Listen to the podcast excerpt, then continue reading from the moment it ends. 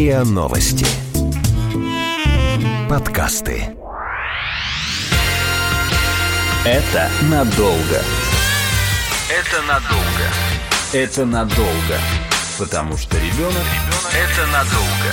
Подкаст о том, как быть родителем и не спятить. Это надолго.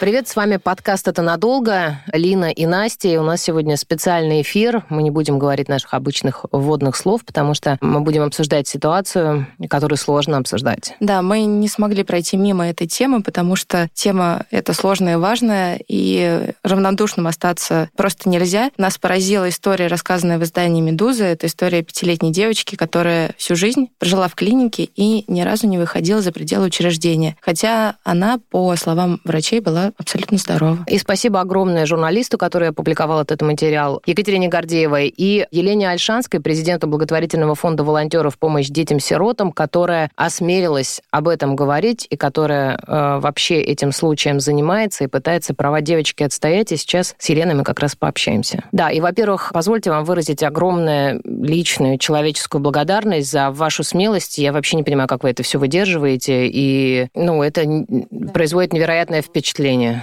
И желаем вам сил, как бы, и чтобы все сложилось наилучшим образом для вас лично в первую очередь. А, первый вопрос. Как, на ваш взгляд, вообще эта ситуация, при том, что опеку в российскую просто боятся, да, и права ребенка у нас тут э, на всех флагах написаны. Как вообще эта чудовищная ситуация оказалась возможна? Знаете, конечно, у нас права ребенка не на всех флагах наверное, написаны. Я даже хотела бы сказать, что они практически незаметны и не написаны. И у нас, кажется, с этим есть в целом большая проблема. С пониманием того, что такое права ребенка, и с пониманием того, что может или не может государство, там, и как оно вообще должно эти права защищать, и непосредственно с практикой. Ровно, мне кажется, одна из причин, почему эта история стала возможной, помимо истории там, про, про деньги и влияние, это, конечно, вот э, непонимание того, как устроена вообще вся вот эта система, там, да, что, что такое интересы ребенка, как мы их должны защищать, в каких ситуациях, как, как можно вмешиваться, как нельзя. Там. Вот, вот это все, а оно вообще-то не конкретизировано нигде, ни в каких-то наших законодательных регламентах, а главное, нет э, профессионального обучения кадров, которые бы готовились для того, чтобы это понимать. И когда мы говорим сегодня об этой истории, у нас у тех, ну, видимо, у тех должностных лиц, которые с самого начала в нее вникали, возникал такой внутренний диссонанс, потому что они просто привыкли к тому, что когда мы говорим о защите прав детей, мы обычно а, видим ситуацию такого крайнего неблагополучия. И это неблагополучие очень часто абсолютно очевидно внешне. Там, да? То есть мы приходим в семью, где родители пьют, где они не, не, не ухаживают за своими детьми, там, где ребенок спит, не знаю, в окурках э, обломках бутылок. И это там выглядит достаточно понятно. Не нужно быть каким-то специально подготовленным а, психологом или социальным работником, чтобы понять, что это какая-то ситуация не очень хорошая для ребенка, и, наверное, там она ему не, не во благо, а во вред. Когда мы говорим о ситуации, с которой сейчас а, мы столкнулись, когда ребенок находится в очень хороших условиях, там, да, действительно, там есть игрушки, с ним занимаются няни, там за его содержание родители платят, они не отказываются же от него, они платят огромные деньги для того, чтобы содержать своего ребенка. То есть все это у нас в сознании начинает выглядеть как проявление заботы. Но, в общем-то, это в каком-то смысле забота есть, только довольно извращенная, я бы сказал. И тогда возникает вот то самое непонимание. А, собственно говоря, а если у ребенка есть что есть, что пить, если у него есть игрушки, если его никто не бьет палкой, там, да, о чем мы решили, что его права нарушены. И, к сожалению, вот ровно это и говорит о том, что никакого у нас нет понимания про права ребенка, нигде они у нас не на каждом углу. Я, собственно говоря, понимаю, что это не только, к сожалению, мнение должностных лиц, которые э, обязаны эти права защищать. Но, в общем-то, в целом довольно широкое представление, что благополучие это что-то такое про то, как это выглядит внешне, про деньги, про накормленность, там, про игрушки, про вот это вот все. А не благополучие это, опять же, про, по сути, там, про бедность, там, да, про какую-то такую неустроенность. Но это, конечно, абсолютно не так. А что сейчас с девочкой? Она находится до сих пор в клинике? Да, девочка там же, где и была все эти почти шесть лет, она находится в клинике. И я крайне надеюсь, что органы опеки и попечительства сегодня выйдут с иском о котором они писали в пресс-релизе два дня тому назад, и наконец-таки начнутся какие-то реальные действия в этой истории. Но это тоже потрясает ситуация. Даже при том внимании СМИ, которые сейчас есть, ситуация по-прежнему остается такой же, и там урон ребенку продолжает наноситься, хотя профессиональному сообществу очевидно, что это недопустимо. Это очевидно профессиональному сообществу, но это не так очевидно, как я вам сказала уже ну, в целом людям, которые с этой проблемой не сталкиваются, потому что они тоже часто судят по внешнему. Говорят, ну как же так там, да, но ну, есть же там хороший хорошие условия, но есть же няня, ничего, как бы, что, в чем проблема-то? Пускай она там живет, в этом отделении новорожденных, пока не, на пенсию не идет по выслуге лет. А, знаете, еще, как бы, конечно, вот э, все, это, все это меня тоже очень потрясает, на самом деле, не меньше, чем вас. Мне она история тоже шокировала ровно тем, что ну, она не выглядит то есть она, мне кажется, очевидной, но, видимо, не выглядит очевидной в глазах многих других людей, в том числе тех, кто занимается защитой прав детей.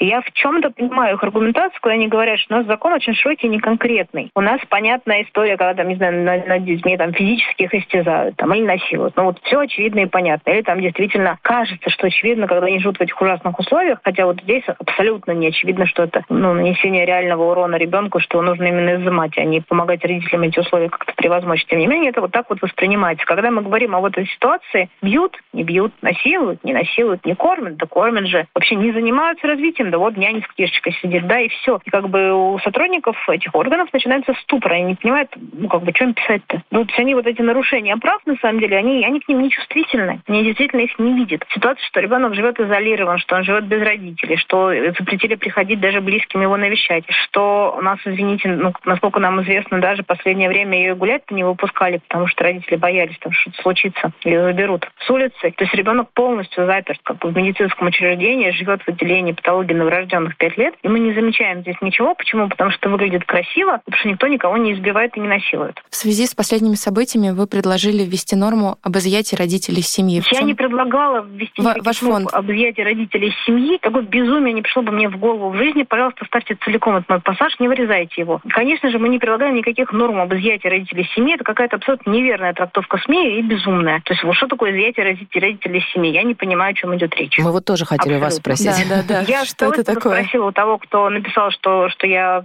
предложила изъятие родителей семьи, как он себе это видит. Что значит изъятие родителей семьи? О чем идет речь? Это, видимо, какое-то неправильное понимание. Там, вот, сложно даже понять, чего именно это неправильное понимание, потому что это совершенно безумная формулировка, которую мы, конечно же, не предлагали и не предлагаем. Как вам кажется сейчас, как может развиваться ситуация, какие сценарии? Ну, иск будет подан, и я надеюсь, что после него дальше родители, не родители, а органы опеки а попробуют договориться с бабушкой, дедушкой, чтобы они приняли ребенка на воспитание, и дальше будем смотреть. А они готовы, бабушка с дедушкой? Я не знаю, тоже спрашивать у них, насколько они готовы, насколько они не испугаются такого внутрисемейного конфликта, который, возможно, при этом возникнет. С ними общения сейчас нет? Нет, нет, я с ними общалась только в начале этой истории. Спасибо большое, Спасибо Елена. огромное, спасибо. Когда мы говорили с Еленой, она очень часто говорила про защиту прав детей, про семейный кодекс, и мне кажется, очень важно как можно чаще озвучивать родителям, какие права есть у их детей. И по этому поводу я поговорила с Полиной Дюдиной, с адвокатом. Она рассказала, как же защищают права детей ребенка в России. И давайте послушаем наш разговор.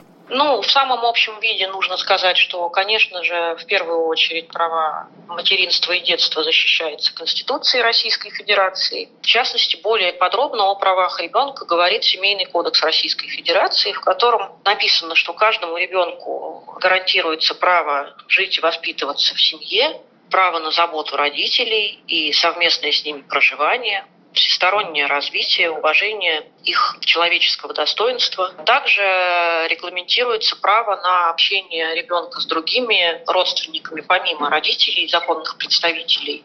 Это право на общение с бабушками, дедушками, братьями, сестрами и другими родственниками. Соответственно, есть и механизмы, устанавливающие порядок защиты прав ребенка. Каждый ребенок, достигший 14 лет, может обращаться за судебной защитой своих прав. И в том числе, что касается малолетних, несовершеннолетних детей, то есть вот как раз детей в возрасте 5-10 лет, которые сами еще не в состоянии понимать объем своих прав, и реализовывать их защиту самостоятельно. В данном случае э, любой гражданин или должностное лицо, которым стало известно о нарушении прав ребенка, э, должны сообщить об этом соответствующий орган опеки по месту нахождения ребенка, для того, чтобы уже орган опеки предпринимал меры для защиты прав и интересов несовершеннолетнего, также в случае, когда права и интересы несовершеннолетнего нарушаются непосредственно его родителями или законными представителями. То есть в этом случае также возможно обращение любого лица, ставшего свидетелем нарушения прав ребенка в орган опеки, для предоставления ребенку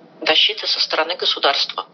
Так это должно работать в соответствии с действующим законодательством Российской Федерации. В целом, в общем, э, механизм реализации прав детей достаточно в большой степени зависит от э, отзывчивости общества к происходящим вокруг нас процессам, событиям, явлениям. То есть, э, конечно же, понятно, что большую часть времени ребенок проводит либо непосредственно со своими родителями, либо под их надзором и контролем. И в таком случае наблюдать за реализацией прав ребенка со стороны достаточно сложно. Но в случае, когда ребенок находится в каком-то специализированном учреждении, безусловно, для этого должны быть законные основания. И если они отсутствуют, то любое лицо, которому это стало известно в силу, например, его профессиональной деятельности. То есть это не обязательно лицо, которое непосредственно участвует в некоем ущемлении прав ребенка. Просто лицо, которое в силу своих рабочих обязанностей стало свидетелем такого нарушения должно сообщить в органы опеки для осуществления защиты прав ребенка тогда, когда оно узнало об этом нарушении. Это надолго. Это надолго. Подкаст о том, как быть родителем и не спятить. При том, что есть вот это формальное благополучие, однако многие специалисты говорят, что просто формальная обеспеченность ребенка жизненно необходимым, как то питание, там, крыша над головой, игрушки и присмотр взрослого человека, это не всегда достаточно для Потому того, чтобы... Да. Между людьми нет нормальных отношений, нет привязанности, вообще нет тепла. И мы сейчас спросим как раз о психологических аспектах Марии Зеленову, кризисного клинического психолога, лектора-тренера, экспертом благотворительной организации «Журавлик». Маша, привет. Добрый День. Ты в курсе наверняка обстоятельств, как и большинство сейчас, э, что девочка пять лет провела в клинике, с ней были няни, которые, по всей видимости, менялись, у нее не было общения uh-huh. с другими детьми, с ровесниками, только младенцы вокруг, не было постоянных связей с родными, ни с мамой, ни с бабушками, ни с дедушками, только эпизодические какие-то встречи, не было прогулок, не было там зоопарков, э, вот ничего, что про нормальную, как бы привычную для любой семьи жизнь, вот у нее этого не было. Да. Как э, ты оцениваешь эти обстоятельства? Это, конечно, чудовищная ситуация, и сложно поверить, что в наше время, в наши дни такое бывает. И более того, за это как бы никто не несет ответственности, не хочет нести ответственности. Это, конечно, трагично. А в целом, в природе человека, естественно, стремится к другому человеку устанавливать близкие отношения. Да? Вот это та самая привязанность, про которую мы все время говорим. А в природе ребенка привязываться необходимо к родителям, к бабушкам, к дедушкам, к братьям, сестрам, к другим детям, в том числе к учителям, для того, чтобы выработать свою внутреннюю позицию по отношению к другому миру и некое свое собственное мнение сохранить по отношению себя в том числе, да, то есть себя как-то самоидентифицировать. А, человек – существо социальное, и ему необходимы эти люди вокруг, и сложно представить, что какой-то ребенок, э, в общем-то, жил вот в таких ограниченных условиях. Но там же есть няня, там есть какой-то медперсонал. Привязанность чаще всего у ребенка формируется с матерью или с там, с опекуном, например, ее замещающим, когда это один человек, да, или два человека, два родителя, потому что они играют э, совершенно конкретную роль э, в его восприятии картинки мира. Если это люди меняющиеся, тогда мы говорим про реактивное расстройство привязанности. Это такое некое состояние, при котором у ребенка нет возможности сформировать эмоциональную привязанность к вот этим родителям или опекунам. Достаточно это такая уже сложная симптоматика, иногда сопровождает это расстройство. Это может быть и вялость, и отказ от общения, и самоизоляция, равнодушие к играм, к игрушкам. И ребенок в целом, он не просится на руки, не ищет утешения при физической боли, да, то есть он такой, как мы говорим, несколько замороженный внутри. Он может редко улыбаться, он избегать э, может контакта глаз, он выглядит таким равнодушным, спокойным и холодным в целом. Какие взрослые вырастают из таких детей? Ну, это зависит от э, личностных особенностей данного конкретного ребенка. В принципе, это по мере взросления признаки вот такой самоизоляции, они могут быть совершенно противоположным поведением. Это может быть э, расторможенное поведение или заторможенное заторможенное. При расторможенном поведении такой ребенок вырастает в подростка, который стремится привлечь к себе внимание всех вокруг, даже незнакомых людей, и этот человек может совершать поступки, не соответствующие возрасту или какие-то агрессивные да, действия. Ну, в принципе, вот недостаток терпения и недопонимания, выраженная негативная реакция на поведение ребенка со стороны такого значимого нового взрослого может вызывать большое раздражение, гнев, агрессию и, соответственно, приводить там к каким-то девиантным уже поведению, да, там алкоголик, наркотики и всякие прочие социальные поведения. А при заторможенном поведении все случается ровно э, наоборот, да, и ребенок уклоняется, наоборот, от общения, он старается отказываться от помощи и, в принципе, не хочет идти на какой-то контакт и продолжает быть вот таким же замкнутым, да. В некоторых ситуациях бывает так, что у ребенка и проявляется симптоматика и заторможенного, и расторможенного поведения, тогда с ним еще сложнее, в общем справиться. Но э, такие черты расстройства, они могут проявляться при синдроме дефицита внимания, который мы знаем все, да, СДВГ, гиперактивность, тревожные расстройства, при аутизме и так далее, но в меньших э, чертах. Но очень похоже все проявляется и у совершенно здоровых психических детях, но тем не менее с нарушением привязанности. Скажи, а вот в этой ситуации сколько потребуется времени для того, чтобы восстановить нормальные отношения, нормальную привязанность вот у этой девочки? Как-то реабилитация, сколько времени уйдет на это, на все? Здесь очень сложно что-то конкретное говорить, потому что в первую очередь э, я не видела ребенка, я его не знаю лично, да, никто из специалистов ставить диагнозы не будет э, за глаза. Но в целом тут даже дело не во времени, а дело в обстановке, да, потому что вот обстановка, в которую сейчас девочка может попасть, более здоровая, она должна включать в себя три важнейших компонента. Это безопасность, стабильность и глубокая чувствительность э, взрослых, которые будут находиться рядом с ней. Да, то есть для того, чтобы сформировать тесные, теплые, насыщенные, эмоционально глубокие отношения, взрослые, которые будут рядом с ней, они должны очень много времени и терпения, и внимания уделять э, вот этому ребенку, чтобы его слушать, устанавливать новые границы, которые у нее раньше не было, да, и э, вот обеспечивать вот эту эмоциональную безопасность в первую очередь, стабильность и далее уже вот чувствительность, да, к, к э, эмоциям другого человека, к желаниям его, к потребностям и так далее, потому что у нее опыта общения с другими детьми и опыта установления вот, эти, вот этих контактов не было вообще. То есть мы можем говорить о том, что это по большому счету практически ребенок Маугли. Mm-hmm. Но это может компенсироваться при должном подходе, обращении, любви? Мы надеемся. Мы как специалисты все на это очень сильно надеемся. Вопрос в том, эм, сколько внимания будет, будет уделяться этому ребенку и как быстро он сможет э, вот эту вот поддержку получить. Если Потому предположить, что конечно, с этим нельзя. Если предположить, что ситуация осталась бы такой, какая она сейчас, на чем настаивали родители до последнего времени, что было бы тогда? Ну, вероятно, тогда мы бы получили достаточно социального ребенка, не способного выстроить глубокие отношения с другими людьми, не способного, опять же, отвечать за свое эмоциональное состояние в должной степени и крайне сложно адаптирующегося к жизни глобально, да, в целом. То есть э, дети, они все-таки вырастают и предполагают, что они становятся здоровой социально а, активной единицей в обществе, да, вот э, подобные дети значимой социальной единицей становятся с большим трудом. Чаще всего а, они имеют э, дефекты, близкие к тому, чтобы назвать их в определенном степени инвалидами, да, и им сложно ну, с точки зрения общества тоже нести некую свою функцию. Угу. Спасибо большое. Спасибо, Маша. Я вспомнила известный фильм «Человек в пузыре», он, кажется, называется, когда молодой человек долгое время жил в пузыре, потом э, ему мама говорила, что он болел, и он жил в этом пузыре, жил, жил, жил до тех пор, пока, кажется, пузырь не лопнул, а оказалось, что на самом деле он здоров, а он всю жизнь отказывал себе там в общении с другими, там с девушками, с ребятами, и был глубоко несчастным человеком. Ну, к сожалению, история знает довольно много таких случаев, когда родители, в первую очередь матери, придумывают детям своим несуществующие диагнозы. Это называется делегированный синдром Мюнхгаузена, и мама таким образом что-то получает в таких вот искаженных отношениях со своим ребенком. Другое дело, что обычно мама очень гиперактивна и заботится о своем псевдобольном ребенке. Можно ли в этой ситуации говорить о наличии делегированного синдрома Мюнхгаузена? Спросим у психиатра, кандидата медицинских наук Николая Бондарева. Николай, здравствуйте.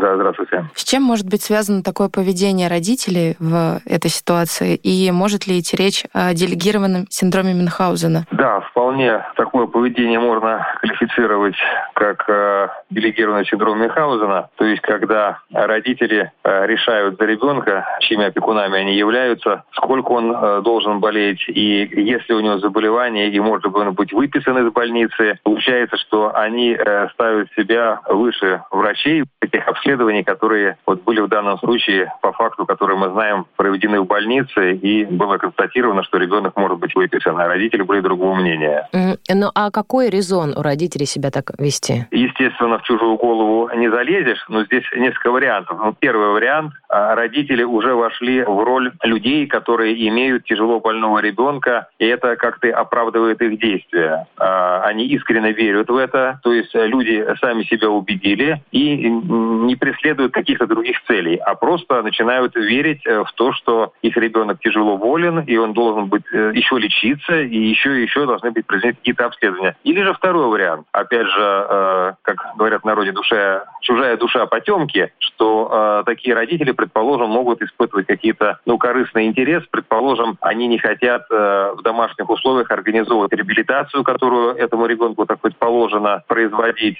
ходить с ним к врачам в амбулаторном порядке. И таким образом э, такая хитрость вот перекладывают на плечи государства ту заботу, которую они могли бы оказать своему ребенку. Это психиатрический диагноз или что это, вот, делегированный синдром Мюнхгаузена? Ну, в принципе, синдром Мюнхгаузена не входит в рубрику психических и поведенческих э, расстройств. Он квалифицируется именно как чисто психологическое нарушение, да, э, потому что мы понимаем, что психические и поведенческие расстройства, они, как бы сказать, выше человека, и он именно э, болен в том смысле, что болезнь э, его охватывает полностью, не может ей сопротивляться, потому что мы говорим именно о психических и поведенческих расстройствах. А когда мы говорим о психологическом, э, жестоком вот таком вот обращении с детьми, фактически здесь получается смешанный синдром, синдром Михаузена, если мы посмотрим классификацию 10 пересмотра, да, международную болезней, то мы увидим, что это психологическое расстройство, которое может быть связано вот с какими-то индивидуальными чертами характера этих родителей. Ну, то есть здесь э, могло бы помочь сопровождение психолога? Да, здесь э, могло помочь э, сопровождение семейного психолога, но поскольку здесь задействованы и папа, и мама, вот если по конкретному случаю у этого ребенка есть, то, скорее всего, здесь нужна консультация семейного психолога, которые могут скрыть вот те внутренние механизмы, которые руководят поведением этой семьи. Семьи в целом и, ну, и каждого ее члена в частности, и папы, и мамы в отдельности. Как вам кажется, э, как бы обратима ли вообще эта ситуация? Есть ли какой-то шанс, э, чтобы этот ребенок был счастлив в этой семье с этими родителями? Вот именно в таком ключе, что чтобы он был счастлив именно вот с этими родителями в этой семье. Я думаю, что э, после вот этих событий пятилетних, которые мы, о которых мы узнали все, да, и, и которые сейчас продолжаются и пока еще не получили свое разрешение, я думаю, нужно нужно именно психологическое сопровождение. То есть если будет достигнуто сначала при работе с родителями э, их понимание, что ребенка нужно забрать из семьи, я думаю, такое сопровождение психологическое нужно будет продолжить именно как раз для того, чтобы не э, создавалась такая травмирующая ситуация как для самого ребенка, так и э, родители не декомпенсировались, а могли оставаться в таком вот устойчивом психологическом состоянии, которое позволило бы как раз, как вы говорите, правильно создать комфортные условия для ребенка в этой семье. Угу. Спасибо большое. Спасибо большое, Николай. Это надолго. Это надолго. Подкаст о том, как быть родителем и не спятить. Также был упомянут синдром Маугли, социального Маугли, такой, который может развиться у девочки из-за того, что она находится в таких очень-очень специфических и не похожих на обычную жизнь условиях. И мы об этом тоже поговорили со специалистами. Мы связались по телефону с Варварой Делибалт и с Натальей Богданович. Это психологи, доценты Московского государственного психолого-педагогического университета. Какими бывают формы изоляции? Может ли ребенок вырасти полноценным, без явных отклонений, если он находится в ограниченном или закрытом открытом обществе? Синдром Маугли – это скорее такой распространенный популярный термин, который используется в средствах массовой информации и других научно-популярных ресурсов. В профессиональном контексте мы говорим о таком феномене, а как депривация. Существуют разные виды депривации, сенсорная, двигательная, материнская, социальная, смешанная, которые приводят к тем или иным последствиям в психическом развитии. Ну, а в свою очередь психическое развитие – это достаточно такой сложный, многогранный процесс, связанные как с некоторыми биологическими факторами, так, естественно, и целым рядом социальных факторов. А, ну, прежде всего, с тем, как разворачиваются отношения ребенка с его ближайшим окружением. И этот процесс психического развития, он обусловлен также собственной активностью. Поэтому мы можем говорить о том, что нормальное, да, нормативное психическое развитие, оно обусловлено вот этим рядом факторов. Когда ребенок находится в условиях депривации, то э, эти факторы могут по-разному реализоваться, по-разному раскрыться. Но, конечно же, э, вот факторы, связанные с социальным контекстом, они играют такую достаточно серьезную роль. Бывают ситуации, когда ребенок может находиться в каком-то семейном контексте, но э, при этом с ним практически не общаются, не взаимодействуют. И это все разные формы вот такого депривационного воздействия. Вообще э, условия депривации, ну, это условия лишения реализации базовых потребностей. На самом деле еще очень важный фактор, который здесь влияет, было ли насилие, то есть жестокое обращение. И оно может быть не только физическим, да, но еще и эмоциональным, когда пренебрегают нуждами ребенка, ну, вообще, в принципе, в отвержении да, самого ребенка. И это может нанести отдельную психологическую травму, которая тоже будет нарушать э, ход психического развития. И это тоже нужно как бы вот учитывать. Вы еще спросили, да, о том, а, может ли ребенок вырасти полноценным без каких-то дефицитов, да, вот ситуации, да, да. находится а, либо в ограниченном а, замкнутом пространстве, либо там в частичной э, депривации. Ну, э, давайте начнем с того, что, опять же, да, для полноценного, нормального психического развития ребенка важно, чтобы было гармоничное, опять же, полноценное общение его с ближайшим окружением. И э, когда мы э, говорим о детской психологии, то мы часто используем такой термин, как сензитивный период. Это период, который означает чувствительность ребенка к воспитанию, к разного рода внешним воздействиям, к обучению в те или иные возрастные периоды. Причем для разного возраста это свои сенситивные периоды, да, свои чувствительные периоды. Ну, например, у младенцев, у детей до первого года жизни и э, у детей э, раннего возраста до трех лет вот таким сенситивным как бы, периодом э, считается такая функция, как речь. И если ребенок находится вне речевого общения, он не слышит вокруг себя речь, то это может существенно сказаться на его собственной речевой функции, а значит и на как бы развитие мышления, других высших психических функций. И более того, очень важно, какую деятельность ребенок осуществляет в том или ином возрасте. Опять же, в психологии развития, в отечественной психологии развития мы говорим о таком понятии, как ведущая деятельность. И для каждого возраста ведущая деятельность характерна своя. Например, у младенцев, опять же, это непосредственно эмоциональное общение с матерью, а у детей дошкольного возраста это сюжетно-ролевая игра со сверстниками. И в рамках этой деятельности происходит, с одной стороны, да, вот на таком нейробиологическом уровне стимуляция деятельности нервной системы, стимуляция того, как выстраиваются нейронные связи, а с точки зрения психологической ребенок приобретает разные навыки, происходит качественное преобразование его психики, и все это способствует его развитию, и более того, сама вот эта ведущая деятельность, она разворачивается в системе общения ребенка как со взрослым, так и с другими детьми. Но это вот то, что мы говорим о нормальном развитии. А, конечно же, когда речь идет о условиях депривации, то э, мы можем наблюдать, что э, какие-то не формируются. И здесь еще важно отметить, чем меньше ребенок по возрасту, чем дольше он находится в этих депривированных условиях, чем раньше началась депривация, чем дольше она длится, тем серьезнее может быть ущерб для его психического развития, психического становления. А можно ли назвать больницу, клинику, в которой находился ребенок, о котором мы сейчас говорим, как раз ограниченной средой, которая и может вызывать депривацию? Ну, опять же, да, для того, чтобы ответить на этот вопрос, нужно э, как минимум э, посмотреть, э, в каких условиях там ребенок находился. Конечно же, здесь есть ну, определенная дефицитарность. Если речь идет об, об известном случае, девочка, которая долгое время, несколько лет даже находилась в условиях перинатального центра, то ну, информация СМИ отражает то, что девочка практически не выходила на улицу, не общалась со сверстниками, и это в какой-то степени может ну, существенно сказаться, как мы говорим, на том, каким образом протекает социализация. По крайней мере, точно ей придется и специалистам, которые с ней э, работают, и прежде всего семье, но этот опыт интенсивно нарабатывать. Как он будет наработан? Ну, тут все зависит от состояния ребенка. Да, но вообще в науке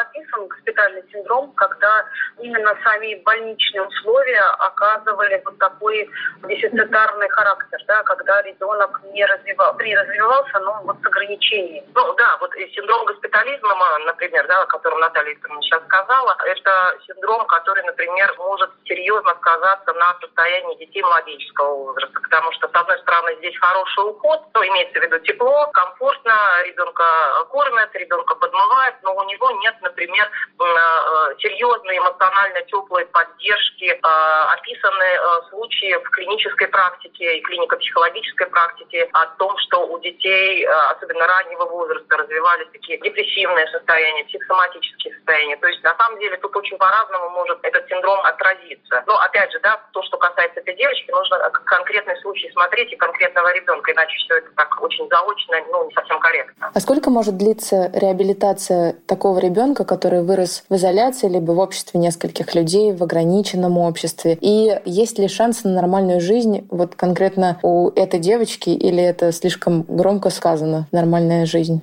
Ситуация, которая случилась, конечно, очень тяжелая, но, к сожалению, это не единичный случай. Девочкой должна работать команда специалистов, и прежде всего это врачи различных специализаций. Нужно провести в первую очередь оценку состояния соматического здоровья ребенка, собрать анализы и провести необходимое обследование. Ну и, конечно, необходимо провести оценку психологического здоровья, когда будет понятно, какая картина, да, и выделенная уже мишень воздействия соответственно, будет понятно, какое время необходимо для того, чтобы восстановить ребенка, да, и насколько то, что с ней произошло, в общем-то, окажет влияние на ход ее дальнейшего развития. Прогноз делать, не имея этих данных, ну, невозможно. Да, я бы еще добавила, что в СМИ указывается, что врачи перинатального центра говорят о том, что девочка здорова, да, э, ну, а, они, правда, не уточняют, что имеется в виду под здоровьем, соматическое здоровье или э, психическое здоровье, но, опять же, да, в, здесь каждый случай индивидуален.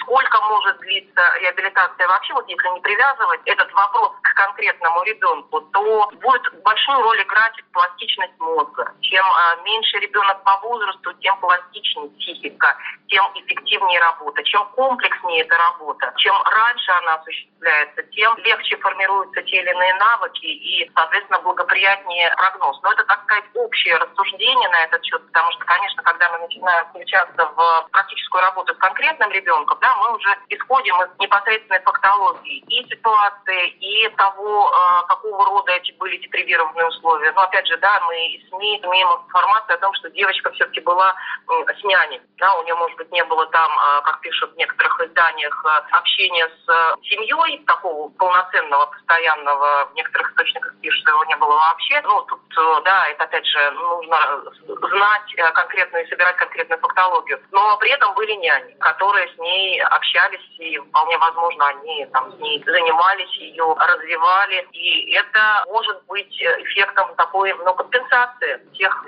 дефицитов, которые могли бы вообще быть очень ярко выраженными, если бы не было рядом никого или были бы люди, но которые бы с ней не взаимодействовали. Еще один момент, который, кажется, очень важно подчеркнуть, это то, что не должно происходить стигматизации. То есть нельзя эту девочку теперь постоянно ставить в центр внимания, чтобы она росла с пониманием того, что она какой-то особый случай, что она, что ее путь, он какой-то особо травматический, потому что это само по себе может травматизировать вторично ребенка. Это все какая-то невероятная, действительно, как сказал один из наших э, собеседников, невероятная в сегодняшние дни в нашем обществе история. Она не отпускает, я думаю, многих людей сама мысль об этом ребенке. Самое интересное, мне кажется, что мы привыкли слышать вот эта последняя история про девочку в мусорной квартире, когда ее там нашли, что такие истории случаются только у социально неблагополучных людей. Но, как показывает практика, таких историй гораздо больше, просто мы не знаем про них. И спасибо журналистам, журналистам и Елене Альшанской, что они говорят об этом и вызывают общественный резонанс у этой истории. Мне хочется пожелать всем участникам этих событий э, максимально быстрого, одновременно, насколько это возможно, экологичного выхода из всей этой ситуации. А с вами был подкаст «Это надолго» с нашим специальным выпуском и его ведущие Лина и Настя. Да, но мы будем надеяться, что в этом случае это ненадолго. Это надолго. Это надолго. Подкаст о том, как быть родителем и не спятить. Это надолго. Слушайте эпизоды подкаста на сайте ria.ru в приложениях Apple Podcasts, CastBox и SoundStream. Комментируйте и делитесь с друзьями.